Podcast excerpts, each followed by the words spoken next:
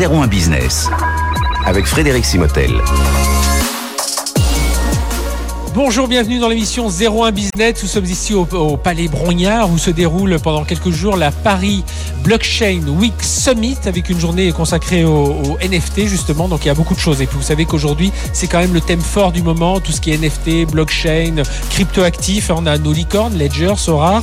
On a évidemment une actualité avec le, conflit Ukraine-Russie qui a remis un peu euh, de, d'actualité autour de ces crypto-monnaies. On a la NFT aussi qui arrive dans le marché de l'art, qui arrive dans le marché du luxe et qui apporte une certaine, une certaine maturité, puisqu'on voit des grandes entreprises et vous allez en voir avec nous tout au long de cette émission.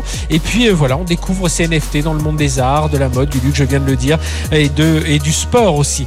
Alors nos invités, on va recevoir dans un instant Grégory Boutet, c'est le patron du digital du groupe Kering. Voilà, je vous parlais de la luxe et de, du luxe et de la mode. Eh bien, on va voir quels sont les projets, alors digitaux, mais aussi les projets autour de ces, de ces crypto-actifs, autour de cette NFT.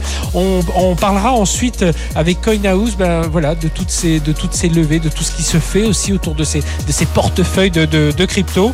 On aura Bertrand Pérez qui est de Web3 Fondation et oui, il faut quand même euh, avoir quelques pas de la réglementation, mais quelques jalons pour euh, comprendre un peu tout ce qui se passe sur ces technologies. Et puis, deuxième partie de l'émission, on aura un débat avec nos invités Gonzague Grandval de SCME, Nicolas, Nicolas Joly de Casino Immobilier et Stanislas Barthélémy de chez KPMG pour justement un peu comprendre tout cet univers et comment ça peut intéresser les entreprises. Voilà, 01 Business, on est ensemble pendant une heure. Restez avec nous sur BFM Business. BFM Business, 01 Business. L'invité. Et on démarre tout de suite avec euh, vous, Grégory Boutet. Bonjour. Bonjour, merci. Merci d'être euh, merci d'être avec nous. Donc vous êtes euh, le directeur du digital et de la relation client, mais euh, là on va vraiment s'intéresser. Quoique les deux sont évidemment très liés.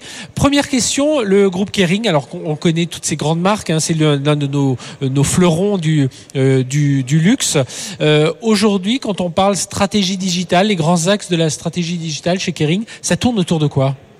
Alors peut-être avant de parler des grands axes, peut-être pour les mettre un peu en perspective, pourquoi est-ce qu'on fait du digital chez Kering euh, Ce qu'il faut comprendre, c'est que le marché du luxe a doublé sur les dix dernières années. Et c'est euh, pour un marché qui fait 300 milliards, c'est quand même une performance significative. et ça a doublé pour tirer par deux grandes tendances. La première, c'est les jeunes qui aspirent à acheter nos produits, ce qui n'était pas le cas auparavant. Et la deuxième chose, c'est l'émergence de la clientèle chinoise. Il y a une similarité entre les deux. Et le point commun entre ces deux euh, tendances de fond, c'est qu'à la fois les jeunes et la clientèle chinoise est extrêmement connectée. Donc quand une marque de luxe veut essayer de capturer la croissance euh, à venir, elle est obligée de se familiariser avec les plateformes digitales. C'est venu tard, justement. Ça, fait un moment que vous êtes chez, chez Kering, que vous êtes même dans l'univers du, luxe. Mais c'est venu tard, un peu ce côté digital. on avait du mal à, à associer les deux. Hein. Alors oui et non. Euh, si vous prenez une marque comme Gucci qui a très tôt euh, pris le train du digital, euh, Gucci a été la première marque de luxe à créer son site de e-commerce en 2001. donc c'est maintenant plus de 20 ans. Donc c'est vrai que le décollage a été peut-être un peu plus lent que dans d'autres industries. Euh, en revanche, euh, ce, virage a été pris il y a maintenant 4-5 ans de manière très significative, notamment sous l'impulsion de ces deux tendances dont je parlais. Donc pour revenir à votre question sur les grands actes de notre stratégie digitale, euh, en gros on investit autour de quatre grandes priorités. La première c'est les plateformes digitales au service de, de l'expérience d'achat et essayer de l'améliorer à la fois en e-commerce mais aussi en magasin. Et c'est vraiment dans, dans, ce, dans cette optique-là qu'on conçoit les deux. Le deuxième grand axe c'est autour de l'engagement client. Donc comment est-ce qu'on utilise les médias digitaux, les, réseaux sociaux pour raconter notre histoire, créer l'émotion autour de, nos différents produits, de nos différentes maisons? Euh, la troisième grande priorité, c'est l'utilisation de la data et des plateformes digitales autour de nos opérations mieux gérer notre business pour le rendre plus efficace mhm. euh, et, réduire son impact sur l'environnement. Et c'est notamment l'utilisation de l'intelligence artificielle. Et enfin, on a un quatrième axe autour de l'innovation. Euh, on est assez convaincu, on l'a vu dans d'autres industries, les plateformes digitales ont euh, un pouvoir de disruption sur certaines industries. Et donc, on veut être en amont de cette euh, disruption et on a un certain nombre d'hypothèses sur lesquelles on investit euh, pour être prêt lorsque ces nouvelles tendances vont arriver dans le marché du luxe. Ça veut dire que vous êtes à la fois dans le prolongement des métiers de, de, de métiers entre guillemets traditionnels, oui, de, de, de Kering, et puis dans la création de, de, de nouveaux métiers, de nouveaux services. Ça veut dire aussi qu'il faut entraîner tout le monde. Cette acculturation dont on parle tant, ça fait partie aussi, j'imagine, de votre mission. Voilà que que tout le monde ben, réfléchisse quand on réfléchit à de nouveaux produits, on réfléchit digital tout de suite. Absolument. Alors, ce qui est important de comprendre, c'est que même si je suis en charge du digital, euh, je suis le premier à dire que le, la, proposition de valeur du luxe reste autour de la créativité, l'expérience en magasin et la qualité de nos produits. Et donc mhm. le digital n'est pas là pour remplacer ça, mais au contraire pour essayer d'augmenter euh, ces différentes expériences et créer euh, de meilleures expériences plus personnalisées pour, euh, pour nos clients. Donc c'est vrai que certaines des activités qu'on fait sont dans le prolongement de nos, de nos activités traditionnelles du luxe. Je pense notamment euh, euh, à l'app qu'on a développé en magasin pour, qui est utilisé par tous les vendeurs dans toutes les maisons, qu'on a développé avec euh, Apple, et dont le but est d'essayer de rendre la, la, cérémonie de vente encore plus efficace, puisqu'elle permet aux vendeurs de savoir où sont les différents produits dans les différents stocks, lui permet de préparer son, son rendez-vous en connaissant la taille et les différentes informations au sujet de ses clients. Donc ça, c'est vraiment dans le prolongement de nos activités traditionnelles, puisque ça mhm. vient augmenter l'expérience la, la, la, cérémonie de vente. Et puis en effet, le digital permet de créer de nouvelles activités, euh, notamment sur la partie innovation. On réfléchit beaucoup à de nouveaux business models euh, et on voit notamment des tendances arriver autour de euh, la revente. Euh, et de la seconde main. Donc, euh, vous avez peut-être vu que Kering a investi dans Vestiaire Collective, puisqu'on pense que c'est un nouvel usage que nos marques de luxe doivent, doivent s'approprier. Et on, on, voit ça comme une, pas du tout comme une menace, mais au contraire comme une, une opportunité de délivrer un service additionnel à nos clients. Et on a des marques comme Gucci ou Alexander McQueen qui offrent ce service en magasin, donc proposent à leurs clients de venir en magasin, retourner des produits dont ils ne veulent plus pour euh, pouvoir euh, soit garder l'argent, soit pouvoir réacheter euh, la nouvelle collection en magasin. Alors vous parliez des, des innovations, Grégory Boutet, vous étiez justement cette semaine à la, ben, là où nous sommes, là, cette Paris Blockchain Week Summit, où vous êtes intervenu, vous avez fait une conférence. Alors quels sont les sujets autour des cryptos, autour des NFT aujourd'hui sur lesquels travaille Kering? Alors on est très content d'être euh, au NFT Day hein, parce qu'on est très intéressé par ce sujet. Euh, on pense chez Kering que c'est une potentiellement une vraie rupture technologique. On est encore au tout début, euh, mais on pense que c'est une vraie rupture technologique. Et le, la chose qui nous intéresse particulièrement, c'est que le Web 3 et les NFT résolvent un problème qui était inhérent euh, depuis la création de l'internet, qui était que on n'était pas capable d'identifier euh, l'originalité d'un produit. Mhm. on pouvait faire des copies à l'infini. Et grâce au NFT, pour la première fois, un produit devient unique et non seulement ça, mais on est capable d'associer un propriétaire à cet objet.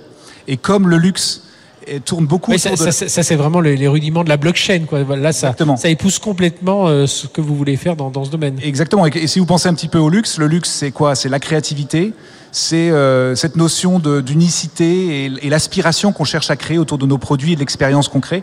Donc c'est très proche de ce que la promesse des NFT. Alors on est encore au tout début, et on est très très intéressé. C'est pour ça que euh, pas mal de nos maisons, notamment Gucci, et Balenciaga ont euh, décidé de créer des équipes dédiées sur le sujet du Web 3, de la métaverse et, euh, et des NFT pour euh, lancer des, des, expérimentations, apprendre pour que lorsque ce phénomène deviendra grand public, on soit prêt. Vous, vous, vous, vous soyez prêt. Ça veut dire c'est c'est une, une, couche de blockchain qui est rajoutée comme ça sur chacun des métiers. Voilà, chacun va va entrer, enfin voilà son code blockchain pour suivre vraiment le, la trace de, à la trace le produit. Alors on regarde la blockchain depuis un bon moment, hein, bien, avant les NFT, et on, on essaye d'être très pragmatique sur l'utilisation de cette technologie à des endroits où ça fait sens mhm. pour notre activité. Donc par exemple, on a euh, notre business de, de, de, lunettes utilise la blockchain depuis un moment maintenant pour la traçabilité de chacun des composants de chacune des lunettes, euh, et ça lui permet d'avoir une traçabilité complète et d'assurer la sécurité de, de, ses produits. Donc ça c'est un exemple d'utilisation mhm. de la blockchain.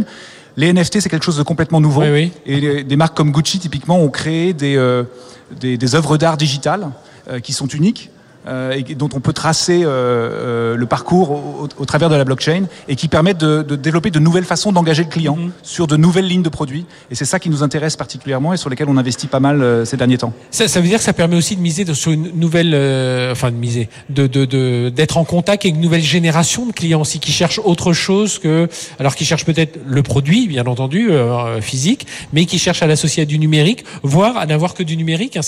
Enfin, ça doit être une transformation aussi hein, de, de de mindset, enfin de, de, de, logiciel euh, dans la création? Absolument. ça, ça, fait quand même un moment que l'industrie du luxe est tirée par l'émergence des clientèles jeunes hein, qui, a, qui, aspirent à acheter nos, nos, produits. Donc on a réussi à s'adapter sur l'ensemble de notre chaîne de valeur euh, aux besoins de ces clients, notamment en développant notre activité e-commerce hein, qui est mhm. passée euh, de 3-4% du chiffre d'affaires il y a 2-3 ans à 15% en 2021. Donc euh, on voit qu'on s'adapte. On parle en milliards d'euros, oui, c'est Absolument.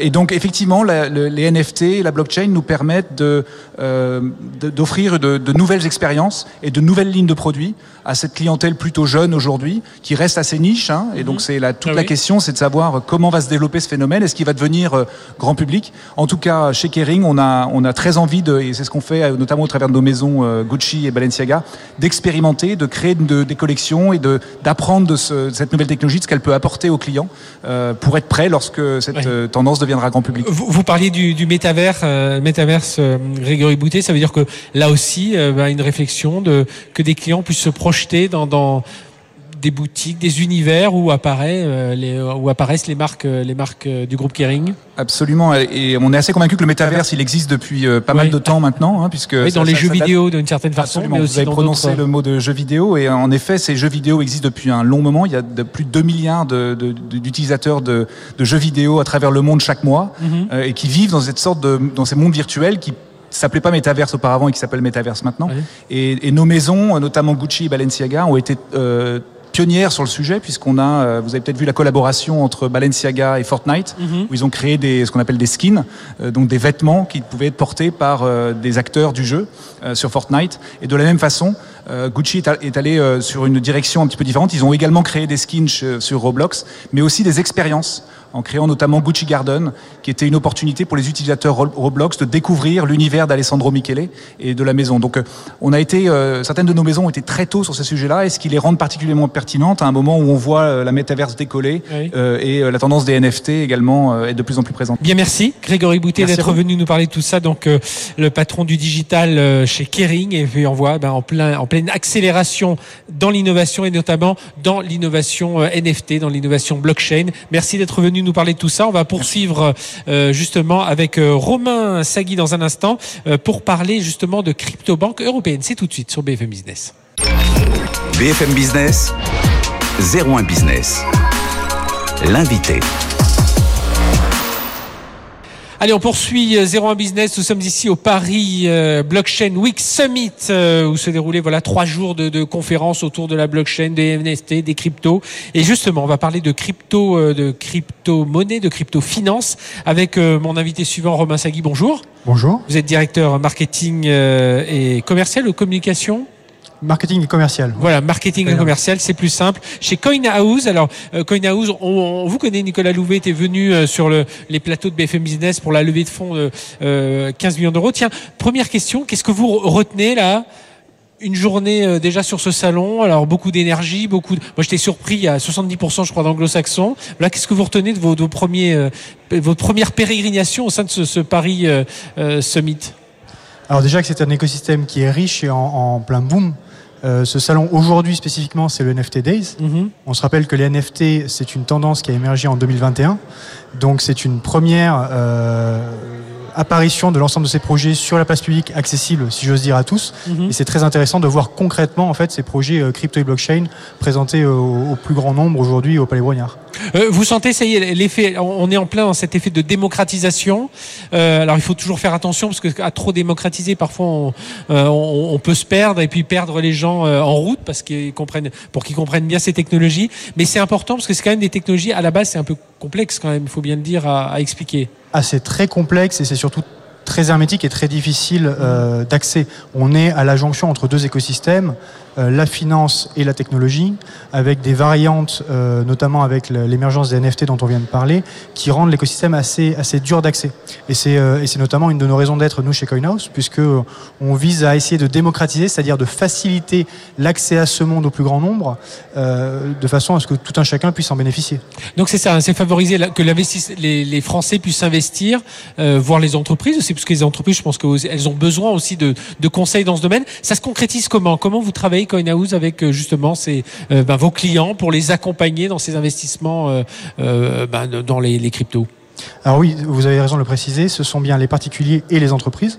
Aujourd'hui, on a un tiers de notre activité qui est faite avec des entreprises mm-hmm. et qui investissent en crypto.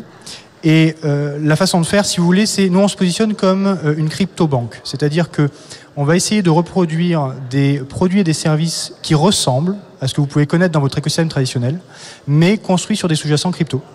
Euh, on a par exemple un produit qui vous permet de euh, déléguer euh, la gestion de votre portefeuille de manière à ce qu'on puisse effectuer les investissements en fonction d'une stratégie que vous nous aurez décrite à l'avance. On a également des équipes d'accompagnement vous pouvez nous appeler ou nous rencontrer. On a des chargés de clientèle, comme vous auriez dans votre banque traditionnelle, avec des conseillers particuliers, des conseillers pros, qui sont là pour accompagner les investisseurs à gérer leur portefeuille crypto. Alors, ça, veut dire, les, entreprises, elles cherchent, parce que on va dire les investisseurs euh, particuliers cherchent euh, voilà à mettre un, peu d'argent enfin voilà à se dire tiens est-ce que je peux euh, améliorer un futur voilà profiter un peu de ces opportunités. Mais les entreprises elles vont chercher quoi en investissant dans les dans les cryptos? Elles ont des problèmes très similaires. Si vous êtes une entreprise aujourd'hui et que vous avez de la trésorerie à placer euh, vous n'avez pas de produit d'investissement euh, satisfaisant sur le marché. Mhm. Euh, jusqu'à récemment, on était encore dans un univers de taux négatifs. Donc en fait, vous perdiez de l'argent en plaçant votre trésorerie. Et donc ils, vont, ils viennent chercher des actifs qui permettent une diversification de leur placement mhm. pour aller essayer d'obtenir des performances très élevées qui viennent compenser finalement des performances très faibles dans l'écosystème traditionnel. Et ils sont prêts. Est-ce que l'état d'esprit est en train de changer? Ils sont prêts à prendre des, des risques de la même façon qu'ils en prendraient s'ils investissaient dans des. Enfin, quand ils investissent dans des portefeuilles boursiers plus traditionnels? Alors oui, d'autant que euh, l'écosystème évolue beaucoup et il évolue à deux niveaux. Le premier, c'est que désormais, depuis 2019, euh, vous avez une réglementation en France. Donc vous avez l'autorité des marchés financiers qui peut enregistrer les acteurs crypto euh, comme pouvant opérer en France. donc il y a une confiance qui se déjà ce lien de confiance. Et CoinHouse a été le premier acteur enregistré, euh, donc on appelle ça PSAN, prestataire de services sur actifs numériques. Mhm. C'est déjà que vous êtes un acteur régulé, donc contrôlé. C'est un élément de confiance. Euh, le deuxième, c'est qu'un cadre réglementaire clair vous permet d'intégrer les cryptos à votre comptabilité, par exemple. Et puis, vous avez de plus en plus de produits qui euh, viennent concurrencer des produits traditionnels vous pouvez générer aujourd'hui 5%, 6% de rendement annuel sur des cryptos non volatiles qui mhm. sont indexés à l'euro ou au dollar et qui viennent tout à fait concurrencer des, solutions de placement de trésorerie. C'est ce qui fait euh, euh, le fait d'être euh, d'être prestataire, là, ce dont vous venez de parler à l'instant, c'est ce qui fait un peu la particularité de CoinHouse qui, qui vous fait vous démarquer par rapport à d'autres d'autres plateformes? Oui, alors nous, on a, si vous voulez, trois particularités qui nous rendent assez uniques sur le marché. On évolue dans le cadre réglementaire, donc on est enregistré en France, on est PSAN, on est également enregistré à Luxembourg auprès du régulateur luxembourgeois. On a ces équipes d'accompagnement dont je vous parlais, euh, qui sont basées à Paris, qui peuvent vous répondre en cinq langues en Europe, et donc on est une des seules plateformes que vous pouvez véritablement appeler et avec qui vous pouvez discuter pour mhm. comprendre cet écosystème, négocier des, contrats ou des services spécifiques. Et puis on a ces produits d'investissement, euh, soit des produits de rendement sur les cryptos, le 5% annuel que je mentionnais, ou des produits de gestion, qui sont finalement des véhicules que connaissent les investisseurs traditionnels et qui leur permettent d'accéder aux cryptos euh, de la manière la plus simple et la plus euh, évidente pour eux. Euh, aujourd'hui, vous travaillez aussi avec des institutionnels hein? Oui, tout à fait. alors ça, c'est une partie plus immergée de l'iceberg. On, on, travaille avec des, des, banques privées, des family office qui veulent proposer nos produits à leurs clients. Et on travaille également avec des fonds d'investissement qui souhaitent utiliser nos solutions de conservation pour conserver leurs actifs. Euh, avec on parle de, de volumes plus importants. C'est un peu ça. Alors vous, vous avez levé les 15 millions d'euros il, il y a quelques il y a quelques mois. C'est un peu ça l'étape suivante pour CoinHouse, c'est travailler avec euh, euh, j'aime pas dire marque blanche, mais voilà travailler avec ces fonds d'investissement, avec ces institutionnels pour ben voilà être un peu leur leur division euh, ou leur leur leur, leur conseiller euh, crypto. Alors, on a plusieurs axes de développement. Euh, avant celui que vous citez, qui est, qui est, un véritable axe de développement, mais on a déjà une priorité sur la croissance internationale en Europe, notamment pour couvrir euh, la Belgique, le Luxembourg, l'Espagne, l'Italie et demain l'Allemagne. On doit s'étendre euh, pour pouvoir adresser l'ensemble du marché européen. Il s'agit également de construire des nouveaux produits et des nouvelles fonctionnalités. On doit faire grossir nos équipes, y compris nos équipes d'accompagnement, et cela, ça demande des investissements. Et puis, effectivement, il y a des nouvelles, des nouvelles opportunités qui se créent de travail avec des acteurs traditionnels qui veulent venir en crypto, qui ne veulent pas faire eux-mêmes, qui veulent déléguer cette approche-là. Ils ont besoin de notre expertise et il faut que l'on travaille avec eux. Donc il faut que l'on construise des expertises et des produits et des équipes qui leur sont dédiés. Romain Sagui, merci d'être revenu sur ce plateau dans, dans, le cadre de la Paris Blockchain Week Summit. Euh, donc Romain Sagui, euh, directeur marketing et commercial chez CoinHouse. Merci d'être venu sur notre plateau. Allez, restez avec nous. avant la deuxième partie, on va recevoir euh, Bertrand Pérez, c'est le CEO chez Web3 Foundation. Bah, c'est l'occasion justement de un peu mieux comprendre ce que c'est que ce Web3. C'est tout de suite. BFM Business, 01 Business. L'invité. Allez, on poursuit 01 Business avec notre troisième invité déjà, avant de passer à la deuxième partie de notre émission. Euh, Bertrand Pérez, bonjour. Bonjour. Merci d'être avec nous. Vous êtes euh, Chief Operating Officer chez Web3 Foundation. Vous allez nous dire euh, ce que vous faites dans un instant chez Web3 Foundation ma question, elle est la même que celle que j'ai posée à Romain Sagui. Vous, avez ressenti quoi là on, enregistre cette émission dans le cadre du Paris euh, Blockchain Week Summit. Euh, voilà, quand on parcourt les allées, il y, a, il y, plus de 3000 personnes lors de la première journée. Euh, voilà, ça a gonflé derrière. Qu'est-ce que vous ressentez autour de, cet engouement, autour de tous ces sujets? Je crois que le mot c'est vraiment engouement et c'est une, traduction de ce qui se passe réellement dans le monde de la, blockchain et du web 3.0 actuellement, avec un, un, taux de croissance qui est euh, supérieur à, à ce que a connu Internet à ses débuts. Euh, donc euh, il y a vraiment un, gros virage technologique qui est en train d'être pris et l'intérêt l'intérêt que manifestent les, les, gens, que ce soit les, les technologistes ou, ou d'autres d'autres verticales de, de marché, euh, prouve qu'effectivement on a devant nous une vraie technologie qui apporte de l'innovation et qui, et qui amène beaucoup beaucoup d'intérêt dans plein de, dans énormément de domaines d'application. Pour vous, c'est à la fois il y a, vous parlez d'un virage technologique, mais il y a un virage technologique, il y a un virage de démocratisation aussi ou un élan de démocratisation. Enfin voilà, il y a, il y a plusieurs planètes qui se qui se qui s'alignent un peu pour que justement on ait cet engouement autour des alors euh, dans, l'ordre hein, blockchain, crypto, NFT, euh, voilà tout de tout cet univers. Oui, tout à fait. Et effectivement, la partie démocratisation, c'est un petit peu les, les fondamentaux euh, de la technologie, puisque la, la, la, le concept de blockchain amène un, un, point important qui est la décentralisation. Mm -hmm. euh, donc, il n'y ait, pas une organisation centrale qui prenne en main le contrôle des données ou des, ou des, ou des services, et que effectivement, par l'intermédiaire de systèmes distribués qui sont euh, gérés de manière totalement autonome, on puisse avoir une, une, une, un apport en termes de décentralisation, en termes de sécurisation des données qui, euh, je pense, aujourd'hui intéresse énormément de monde, que ce soit des gens qui sont des professionnels du métier ou euh, tout simplement, la, la, on va dire, les, les gens, euh, les, les, gens tout, tout, bonnement qui ont, prennent ouais, conscience de la valeur de, de, la valeur de leurs données. Ouais. Et alors justement, vous, où est-ce que vous insérez dans toute cette chaîne de valeur avec euh, Web3 Foundation? Donc la fondation Web3, c'est une fondation qui a été créée en 2017 en Suisse -hmm. et qui a pour but justement d'aider au développement de l'écosystème du Web 3.0. Alors comment est-ce qu'on fait ça? On fait ça par l'intermédiaire d'une part d'équipes de, chercheurs. Donc on a une quinzaine de, chercheurs qui travaillent dans des domaines du type cryptographie, euh, euh, calcul, euh, calcul quantique et, et, toutes les différentes technologies et les sciences nécessaires pour développer des blockchains et pouvoir également faire en sorte que ces technologies puissent évoluer au fur et à mesure du temps quand par exemple l'ordinateur quantique sera là et, et les problématiques que ça va poser. En parallèle de ça, on a également des, des programmes d'aide financière pour aider des équipes de développement un peu partout dans le monde. Donc, pour vous donner une idée, aujourd'hui, on a financé pour près de 10 millions de dollars euh, de projets euh, un peu partout dans le monde. Équipe de chercheurs ou ça peut être des startups ou déjà des startups en, ce, ce, en, ce, en fait, ce sont des startups, ce sont des startups, voire même des développeurs, donc des startups ouais, en, en, devenir ou de simples développeurs qui ont une idée, qui veulent développer une application, mais qui n'ont pas les, les ressources financières pour embaucher l'ingénieur ou les deux ingénieurs nécessaires au développement. Donc, ils, ils soumettent, euh, ils font une, demande à la, fondation et puis on va éventuellement les aider financièrement pour qu'ils puissent passer ce pas, mm -hmm. faire le, la, la, première version, la V0.1 de leur application et ensuite permettre de se faire connaître et puis d'aller d'aller plus loin par la suite par l'intermédiaire de financement classique ou de levée de fonds, etc. Donc c'est vraiment mettre, mettre le pied à l'étrier à ces, à ces développeurs. Aujourd'hui, on a financé près de 700 projets différents, euh, aussi bien en Europe qu'aux États-Unis, en Asie, etc., qui sont des projets qui ont, euh, certains d'entre eux ont énormément grossi et commencent à connaître beaucoup de succès grâce à cette, cet investissement initial qui a pu leur être fourni pour, euh, pour les aider au lancement. Ça veut dire qu'avec la fondation euh, Web3, vous pouvez aussi travailler avec des, avec des entreprises? On a vu ici même sur, ce, sur cet événement de, du, du, Paris euh, Blockchain Week Summit, on a vu voilà, des grands groupes, des Kering, des casinos, des, bah, les, alors là, pour les casinos partout Mais voilà, on a vu plein de grandes marques venir ici, la Deutsche Bank.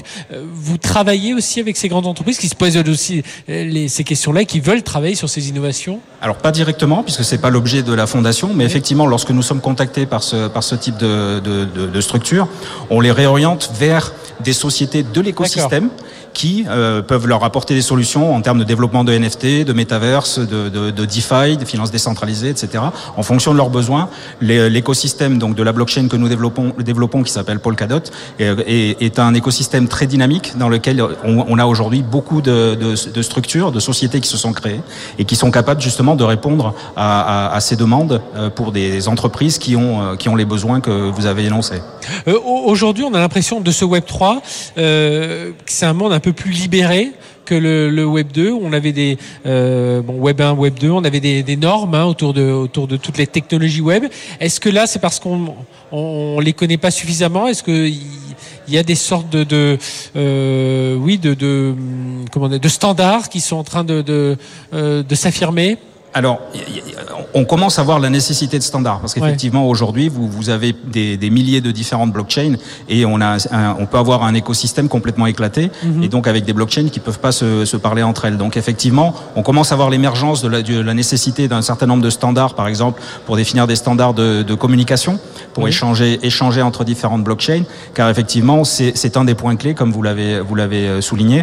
Euh, si euh, on, on, peut arriver à la situation où on aurait plusieurs internets qui peuvent pas se parler. Mhm. C'est effectivement un des, un, je dirais, un des dangers de l'environnement, c'est effectivement de, de, de, se développer et de se développer rapidement, mais également de permettre de construire des ponts euh, pour que pour que tous ces mondes puissent se parler, puisque in fine, euh, les utilisateurs n'ont pas à, à, à, subir un petit peu la l'hétérogénéité la, des, des, des, infrastructures et, et, vont avoir avoir des besoins de transposer des euh, des NFT ou autres types de, de, de biens digitaux d'une plateforme à l'autre de manière transparente.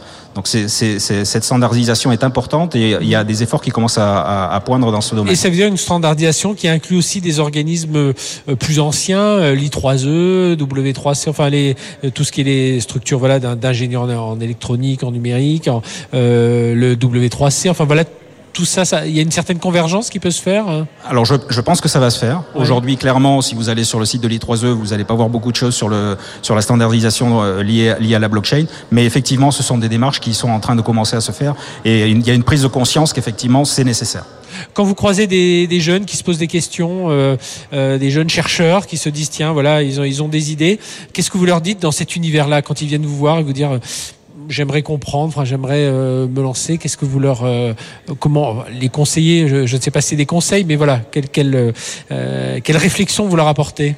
Mais, je dirais que c'est également un, point important de ce, cette rupture technologique, c'est qu'effectivement, ça génère énormément d'emplois et donc énormément d'opportunités pour la jeunesse et, une certaine démocratisation dans, dans ces opportunités. C'est-à-dire qu'aujourd'hui, vous pouvez très bien être au fin fond d'un pays euh, assez pauvre. À partir du moment où vous avez un simple ordinateur et une connexion Internet, vous pouvez participer et vous pouvez apporter de la valeur. Mhm. Vous pouvez vous former, apprendre à le développement euh, sur les technologies blockchain et automatiquement, vous allez avoir accès à un monde en termes d'opportunités qui est colossal puisque mhm. les, les, les, sociétés aujourd'hui du domaine... Quand on se promène dans les allées, on voit que c'est dans l'art, c'est dans les Exactement, c'est dans les paiements, c'est dans c'est tous les domaines. Tous les domaines sont, sont impactés et il y a une forte demande une, de, pour pour des talents qui qui vont se chercher où qu'il soit. Donc euh, le travail à distance n'est plus un problème, etc. Donc ce que je conseille pour les gens qui, les jeunes qui sont dans le domaine technologique, c'est effectivement d'apprendre le plus tôt possible ces environnements, de se faire la main et, euh, en, en, faisant quelques développements pour commencer à prendre de la connaissance, parce qu'effectivement c'est euh, c'est une clé importante pour leur futur. Euh, dernière question, euh, Bertrand Pérez. Vous travaillez depuis un moment dans toutes ces technologies numériques. Est-ce qu'il y a des codes un peu, euh, des codes un peu nouveaux là dans, ces, dans cet univers là de, la, de la blockchain par rapport à, au monde? Alors, je vais pas dire qu'on a, un grand âge, mais voilà, vous, avez une certaine expérience dans ce monde du développement, de la recherche. Est-ce que voilà, c'est, oui, c'est un domaine de recherche comme un autre, ou il y a un vrai nouvelle façon de, de, de développer Non, je dirais c'est un petit peu, enfin, comme, comme vous l'avez dit, j'ai un certain âge maintenant, donc j'ai connu les débuts d'Internet. C'est un petit peu la, la, philosophie un petit peu libertarienne et, et un petit peu punk du début d'Internet qu'on retrouve effectivement dans ce monde-là, des gens qui veulent changer le monde, qui, qui sont un petit peu en rébellion contre les, les grandes organisations, contre la centralisation des données, qui, qui effectivement voient dans ce, dans ce monde-là une opportunité de reprendre en main un petit peu leur futur euh, par rapport à leur, à leur identité numérique et leur, leurs activités numériques. Donc il y a, y a un petit peu cet état d'esprit. Mais je dirais, il y a eu un virage euh, sur les deux dernières années où effectivement, ce monde maintenant cohabite avec le monde plus corporate, euh, de, de, de, grandes structures ou de gens qui viennent euh, d'environnements de type Web 2, comme moi-même euh, précédemment, mhm. qui effectivement maintenant, on, on, sent le besoin de professionnalisation de cet environnement, tout en essayant de préserver les, les valeurs, les valeurs initiales de, de ce, de ce monde-là.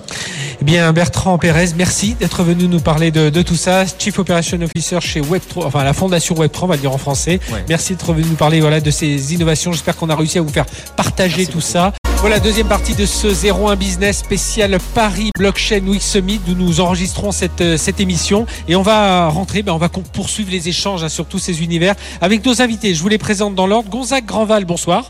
Gonzague, merci d'être avec nous, cofondateur de Skim. Alors, ça s'écrit SCME. Et euh, vous êtes, ça fait un moment hein, que vous êtes dans le, tout ces cet univers de, de, blockchain. Et justement, vous allez nous expliquer, vous, vous accompagnez, vous conseillez euh, les entreprises dans leur, dans leurs projets autour de, de toutes ces technologies de blockchain, de, de crypto. Euh, à vos côtés, Stanislas Barthélémy. Bonjour. Bonjour. Stanislas, merci d'être avec nous, consultant blockchain et cryptoactif chez Blockchain Partner by KPMG, donc euh, cette entité euh, spécialisée sur la blockchain. Beaucoup de chiffres aussi que l'on que l'on découvert à l'occasion d'une étude qui était sortie il y, a, il y a quelques semaines où les Français sont très adeptes. Hein, 8% des Français qui ont déjà investi dans des cryptos, c'est mieux que dans la bourse, donc euh, plutôt pas mal. Et puis Nicolas Joly, directeur général de Casino Immobilier et de la finance digitale. C'est cette partie-là qui va nous intéresser plus particulièrement. Bonjour.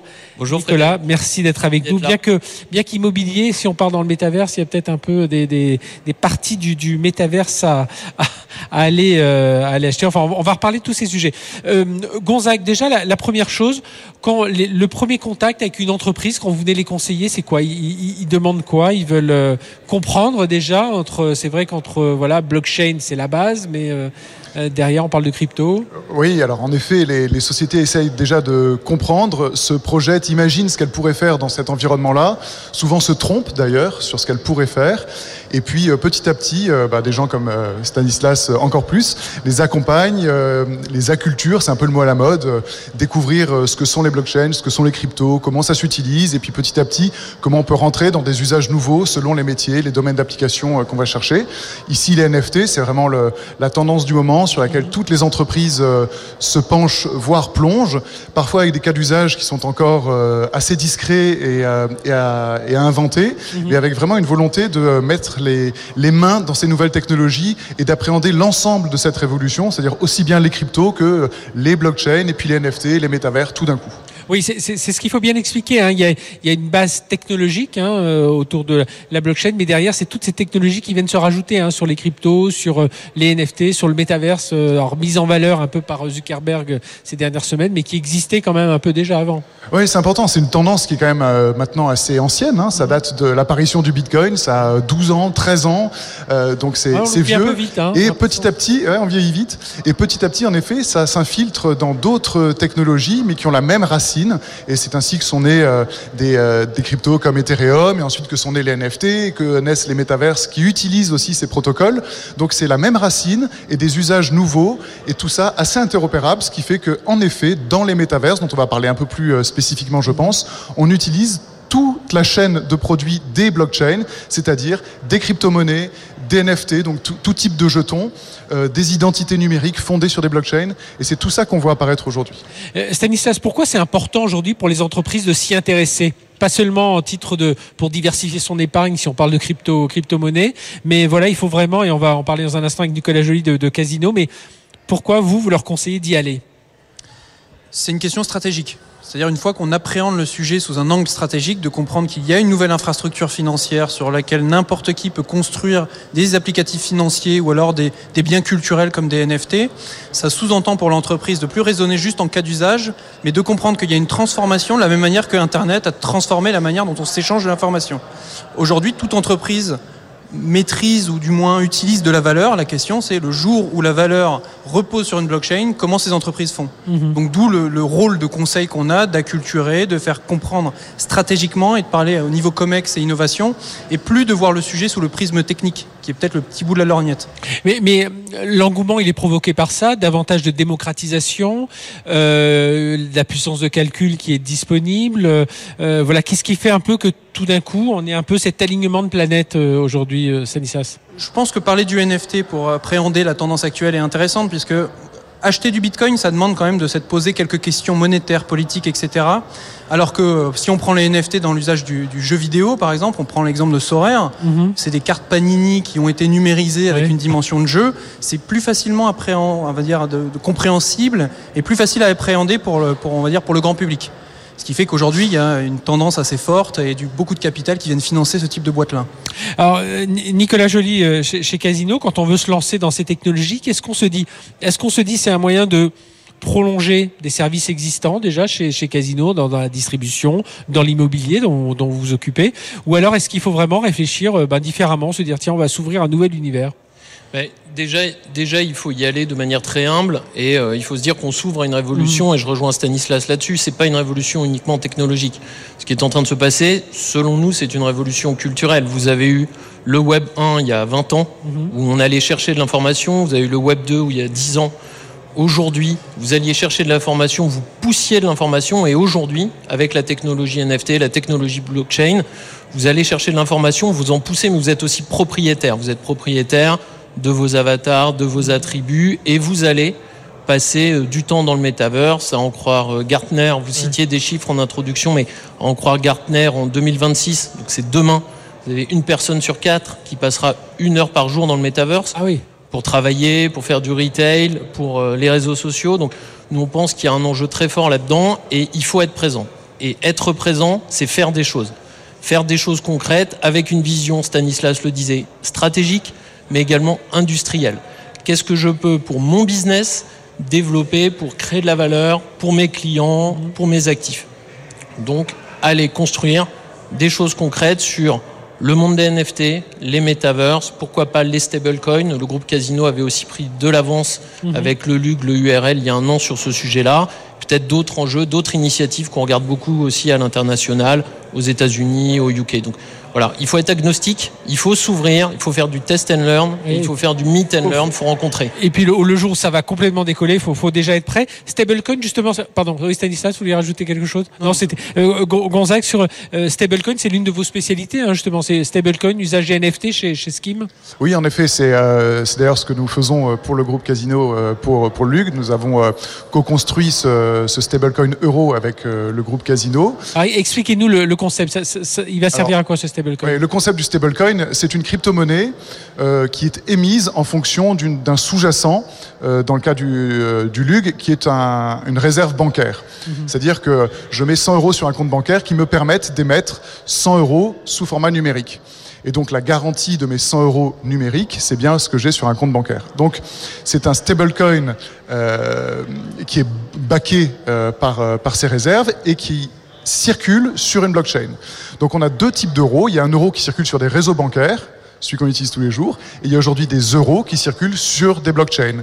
Le LUG circule sur deux blockchains actuellement, la blockchain Tezos, la blockchain Ethereum, qui sont deux environnements euh, assez proches, mais qui ont des usages parfois un peu différents, et qui permettent d'adresser euh, des environnements de NFT, euh, de métaverse et d'autres choses avec cette monnaie. C'est-à-dire c'est avec cette monnaie que je vais aller dans le métaverse et que je vais Exactement. peut-être acheter un bout de terrain. Enfin voilà. Sur un métaverse, toutes les transactions s'opèrent en crypto-monnaie. Mhm. Donc ou bien vous utilisez des crypto-monnaies natives des blockchains, ou bien vous utilisez des crypto-monnaies qui ont été construites sur ces chaînes et qui vont s'utiliser dessus. Et il est plus simple d'utiliser, il est vraisemblablement plus simple d'utiliser à terme de l'euro numérique sur euh, les métaverses par exemple euh, pour opérer ces transactions que d'utiliser des tokens natifs. Mhm. C'est cette voilà. Ça souligne l'importance d'avoir un stablecoin euro. C'est un enjeu assez puissant. C'est qu'aujourd'hui, quand on analyse le marché, c'est beaucoup de stablecoin dollars.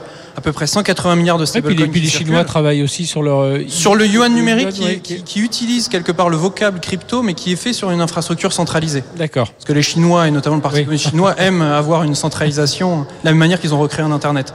Et donc l'enjeu pour, pour les entreprises, notamment qu'on accompagne, c'est qu'aujourd'hui, il faut un stablecoin euro liquide. Parce qu'aujourd'hui, les entreprises utilisent des stablecoins malheureusement dollars ce qui fait qu'il y a des risques en termes d'extraterritorialité du droit, de, des, risques politiques. On est lié à la politique, euh, la politique monétaire des États-Unis. Donc on, est content de voir le LUG, le LUG émerger. Les, les entreprises ont besoin de ça. Mais les particuliers aussi. Euh, aujourd'hui, acheter un NFT sur une plateforme, on serait très heureux qu'on puisse l'acheter en euros. Les gens comptent encore en euros, les entreprises aussi, a fortiori. Oui, donc il faut cet effet de, enfin cet euh, effet de, comparaison euh, d'échange. Nicolas Joly, comment on convainc aujourd'hui sa direction? Enfin, je pense que aussi, ils entendent parler de métaverse, tout d'un coup, ils se disent, faut y aller, regarder un peu. Mais comment on les convainc qu'on peut aller justement dans ces dans ces technologies qui euh, voilà, sans, sans être euh, euh, provocateur, c'est une nouvelle génération d'outils, c'est une autre façon de penser, c'est des, des, technologies. Enfin voilà, il faut, faut réfléchir un peu différemment.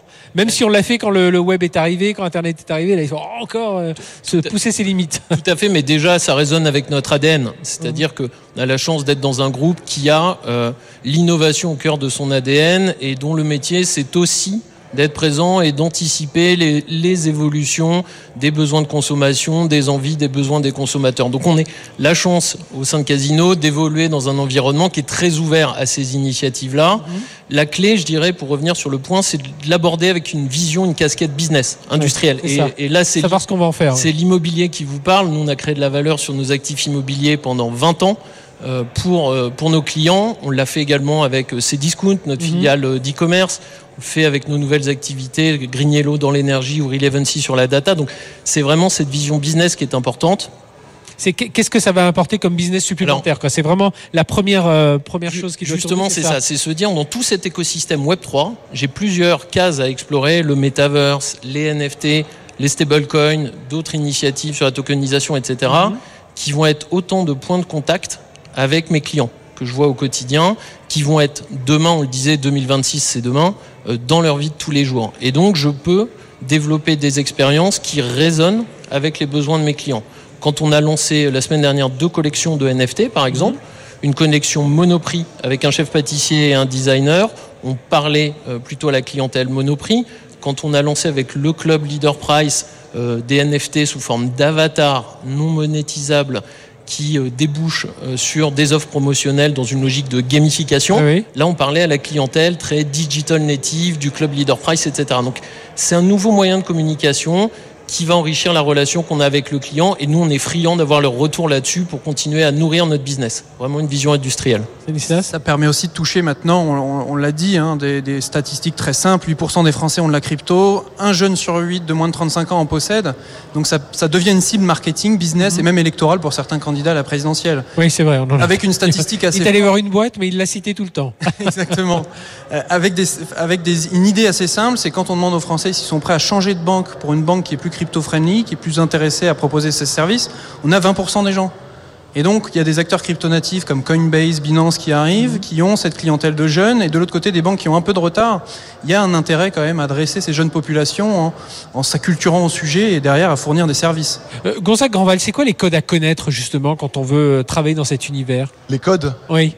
Alors justement, ça, fait un peu le, lien avec ce que vous venez de dire. Euh, dans ces univers euh, crypto, il y a un gros phénomène communautaire. Mhm.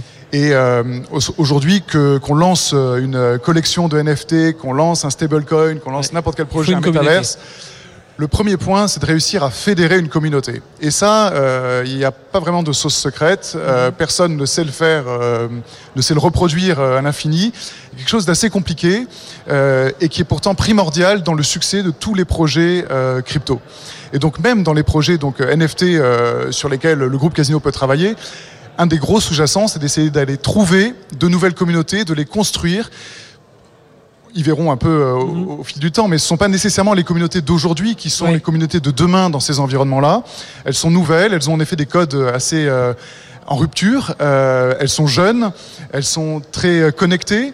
Et, il y a un côté plus ludique aussi, il faut le dire. Hein, je pense il y a, un côté ludique, il y a un côté spéculatif, ne nous cachons pas aussi, sur beaucoup d'objets dans ces environnements qui sont comme on le disait, l'Internet de la valeur. Donc euh, tout est valorisé, tout est monétisable et tout mhm. peut s'échanger.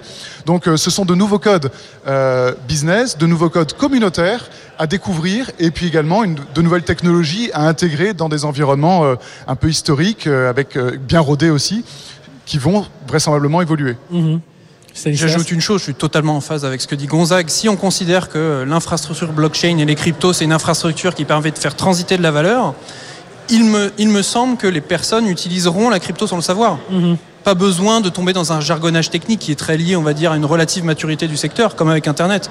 Aujourd'hui, savoir tous les sous-jacents, comment ça fonctionne, pas grand monde ne sait le dire, mais tout le monde comprend comment l'utiliser. Et donc je pense qu'à terme, notamment via les banques, les instituts financiers, je pense qu'il y aura une, démocratisation qui passera par les gens l'utiliseront sans le savoir. C'est ça, c'est le, côté animation de communauté. C'est vrai que on a fait des émissions Tech Co là sur ce Paris euh, euh, Blockchain Summit et on a vu ben, par, euh, Patrick Mouratoglou là qui est venu autour du tennis. Il a cité évidemment Sorar qui est autour du autour du foot. Enfin, vous citez tout à l'heure. C'est ça, c'est ces communautés. Donc, ce, qui, ce qui est amusant, c'est quand j'entends Gonzague qui dit oui, mais c'est des communautés qui n'existent peut-être pas aujourd'hui. Enfin, voilà, c'est vous avez, vous avez à la fois des communautés qui existent aujourd'hui et il faut justement les rencontrer, se confronter à leurs projets. Nous, pour donner un exemple concret, c'est ce qu'on a fait avec The Sandbox. Mm Plutôt qu'acheter un terrain dans le, sur le marché secondaire, on est allé voir l'équipe euh, pour comprendre leur projet. et voir que ça résonnait justement avec euh, l'enseigne Le Club Leader que je vous citais, dans la logique de gaming que vous soulignez, Frédéric. Et, et, ça nous a permis justement de développer une expérience en adéquation avec ça. Et après, sur les communautés, donc là, on parle beaucoup des communautés du Web3 qui sont sur le Web3.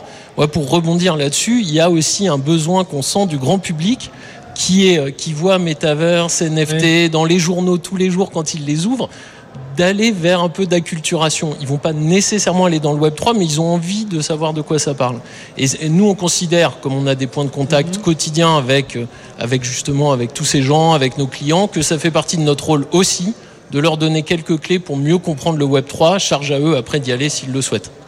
Quand on vous pose une question euh, chez Skim, euh, Gonzague Grandval, sur le métaverse, y aller ou pas C'est quoi la première, euh, votre première réponse? On dit qu'il faut trouver une communauté, il faut voilà, réfléchir à ce que vous voulez faire comme business, mais euh, euh, au-delà de ça Je vais un peu.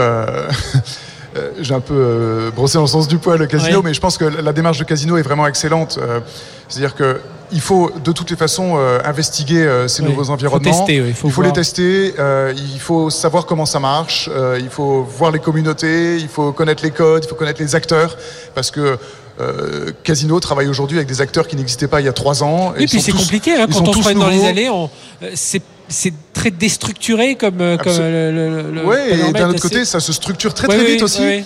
Donc euh, il faut rencontrer tous ces acteurs, il faut connaître euh, le mode de fonctionnement de ce business. Et pour ça, eh ben, il n'y a rien de mieux que de tester, que de créer un stablecoin, que de le mettre sur le marché, que d'essayer de chercher de la liquidité sur, ce, sur cette monnaie, et puis ensuite de faire des, des séries de NFT, d'aller sur mhm. les métaverses. Tout ça, c'est vraiment très important. Et c'est un point extrêmement crucial pour la crypto, c'est qu'il faut tester.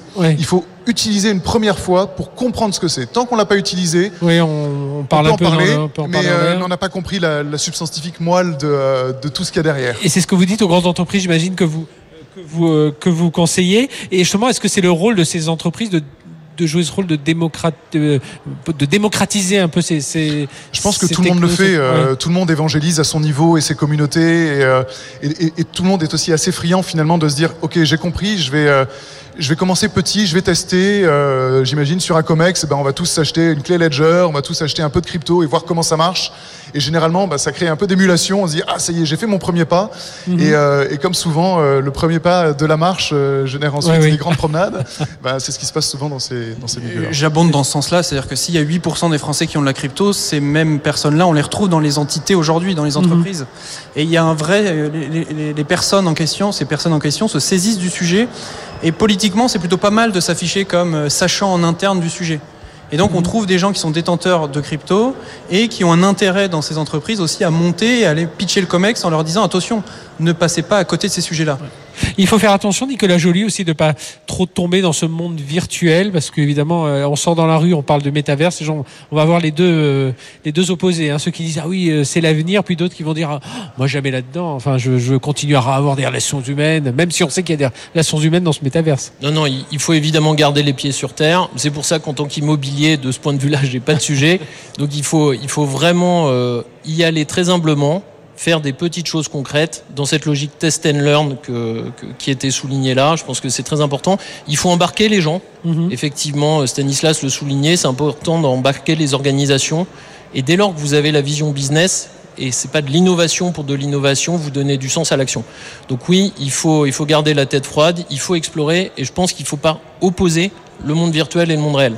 On a longtemps opposé, euh, pour donner un autre exemple, l'e-commerce et le commerce ah bah, physique. Oui, c'est ce que j'allais dire. Voilà. le maître mot aujourd'hui, chez nous, c'est l'omnicanalité. De mhm. la même façon, le monde virtuel ne sera pas euh, un mimique du monde réel. Ce sera quelque chose de différent, une partie du parcours client.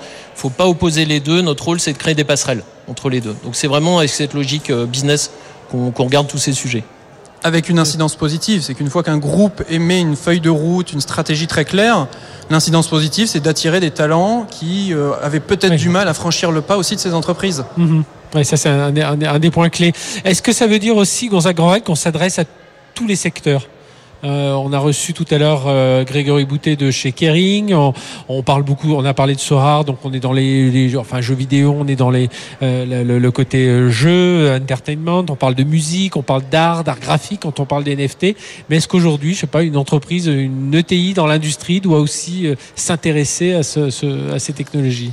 Bon, alors moi je suis pas consultant, donc euh, je vais pas dire que tout le monde euh, tout le monde devrait le faire. Euh, il y a des domaines de prédilection en effet quand on est au contact de consommateurs, de clients finaux, où ça a peut-être un peu plus de sens. on a trouvé des usages maintenant dans tous les domaines au blockchain avec la traçabilité, l'authenticité, des tokens, ce genre de choses. Voilà, qui sont utilisés dans, dans, pas mal de, de, cas. Parfois avec des finalités qui sont pas tout le temps extrêmement légitimes, donc il faut un peu euh, il faut être un peu clairvoyant sur les, projets qu'on voit. Donc oui, ça peut intéresser tout le monde. En revanche, aujourd'hui, on voit que ceux qui sont euh, vraiment euh, les, fers de lance, c'est l'art, le sport, la distribution, le luxe. Mhm. c'est ceux dont on parle le plus parce que c'est ceux sur lesquels il y a le plus d'engagement, de communauté, de puissance des marques et sur lesquels les communautés se recréent assez facilement. Tout ça est aussi quand même souvent partie du jeu. Euh, moi aujourd'hui, euh, l'image qui me vient le plus souvent à l'esprit, c'est de voir euh, mes enfants qui sont sur Fortnite et regarder ce qui se passe sur Sandbox et me rendre compte que le pas entre Fortnite et Sandbox, il est tout petit et que nos enfants, vraisemblablement, seront dans ce monde-là assez rapidement et ne connaîtront presque que ça. Ce seront mhm. leurs réseaux sociaux et leurs jeux mélangés, plus des plateformes d'e-commerce, d'échange de, de, réseaux sociaux, tout ça en un, avec de la gamification, euh, de la financiarisation, de la propriété. C'est ça qui est, euh, qui est, nouveau et qui s'applique. Ouais, 2026, une personne sur quatre passera, c'est ça euh Une heure dans le metaverse d'après Gartner. Et 30% des entreprises auront des services et des produits ready et 2026, c'est là. Hein. C'est on n'est pas en train de parler de, dans 15 ans. Hein. Mais un exemple de changement de business model, pour abonder encore une fois dans ce sens, il y a beaucoup d'unanimité aujourd'hui sur le, sur le plateau, c'est le business model, c'est de prélever des frais sur chaque revente comme on a des actifs qui sont amenés à bouger, mhm. à être un peu liquides, à être revendus, c'est de prélever une partie des, frais de transaction et donc d'avoir ce nouveau business model et plus de vendre par exemple un produit ou un objet juste une fois. Mhm. En termes de réglementation, on en parle. Euh, euh, est-ce que là il y a quelque chose Enfin, Nicolas Joly vous dit tiens, on attend. Euh, enfin, faut y aller. La réglementation va, va avancer avec, c'est ça?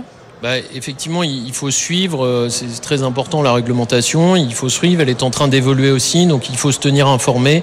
Euh, au jour le jour. Elle évolue aussi euh, avec euh, les enjeux de, ce monde-là. Donc effectivement, c'est une dimension clé qu'il faut intégrer dans la réflexion. On a vu la Commission européenne il y a quelques semaines qui a failli faire basculer un peu, mais bon, ils y réfléchissent aussi, Gonzague, autour de cette réglementation. Qu'est-ce qu'il faut attendre il faut, en effet la, il faut en effet la suivre, mais il ne faut pas l'attendre. Je pense qu'il faut au contraire tout de suite avancer, construire et créer mhm. dans ces dans ces environnements sans attendre que la réglementation arrive. On voit aujourd'hui beaucoup d'entreprises qui sont figées justement en attendant certaines réglementations qui doivent arriver dans 18 ou 24 mois, en disant mais il va rien se passer donc en France pendant 24 mois parce que vous attendez une réglementation, alors que euh, dans d'autres pays ils s'embarrassent moins, euh, ils courent, la réglementation suivra, ou les entreprises s'adapteront à la réglementation. Mhm. Oui, comme on l'a euh, vu dans, sur le web quelque part. C'est souvent une mauvaise excuse d'attendre une réglementation pour ne pas faire il vaut mieux faire et s'adapter à la réglementation qui arrive, voire même euh, l'influencer pour qu'elle pour qu'elle aille dans le, dans le meilleur sens. Quelle grande sagesse.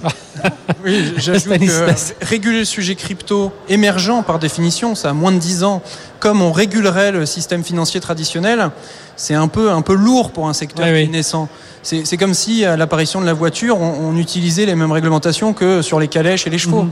Donc je, pense qu'il faut s'adapter un peu plus. Et c'est vrai que pour ceux qui ont connu les débuts de l'Internet, c'est vrai que si on avait régulé tout de suite, je ne sais pas si on en serait arrivé à, à, ce à quoi nous en sommes aujourd'hui. Messieurs, merci d'être venus parler de, de, de, ces sujets. Avoir, euh, je pense que pour ceux qui, qui regardent l'émission, ils ont, ça leur a ouvert pas mal de, euh, voilà, de, de, réflexions et puis certainement une meilleure compréhension de, de, tous ces, euh, de tout cet univers hein, qui arrive. Et on l'a compris hein, pour les entreprises, euh, il faut s'y intéresser par petits bouts ou par où y aller franchement. En tout cas, il faut y aller. C'est en tout cas le message que nous ont passé. Merci à Gonzague euh, Grandval, donc cofondateur de Skim, ça s'écrit SCME, Nicolas Joly, directeur général Casino Immobilier et Finances Digitales, et Stanislas Barthélémy de Blockchain Partner by KPMG. Merci à tous les trois de nous avoir éclairés sur ces technologies. On se retrouve la semaine prochaine, même heure mais pas même endroit. On va quand même regagner nos studios un moment. Merci de nous avoir suivis. Excellente euh, fin de journée sur BFM Business.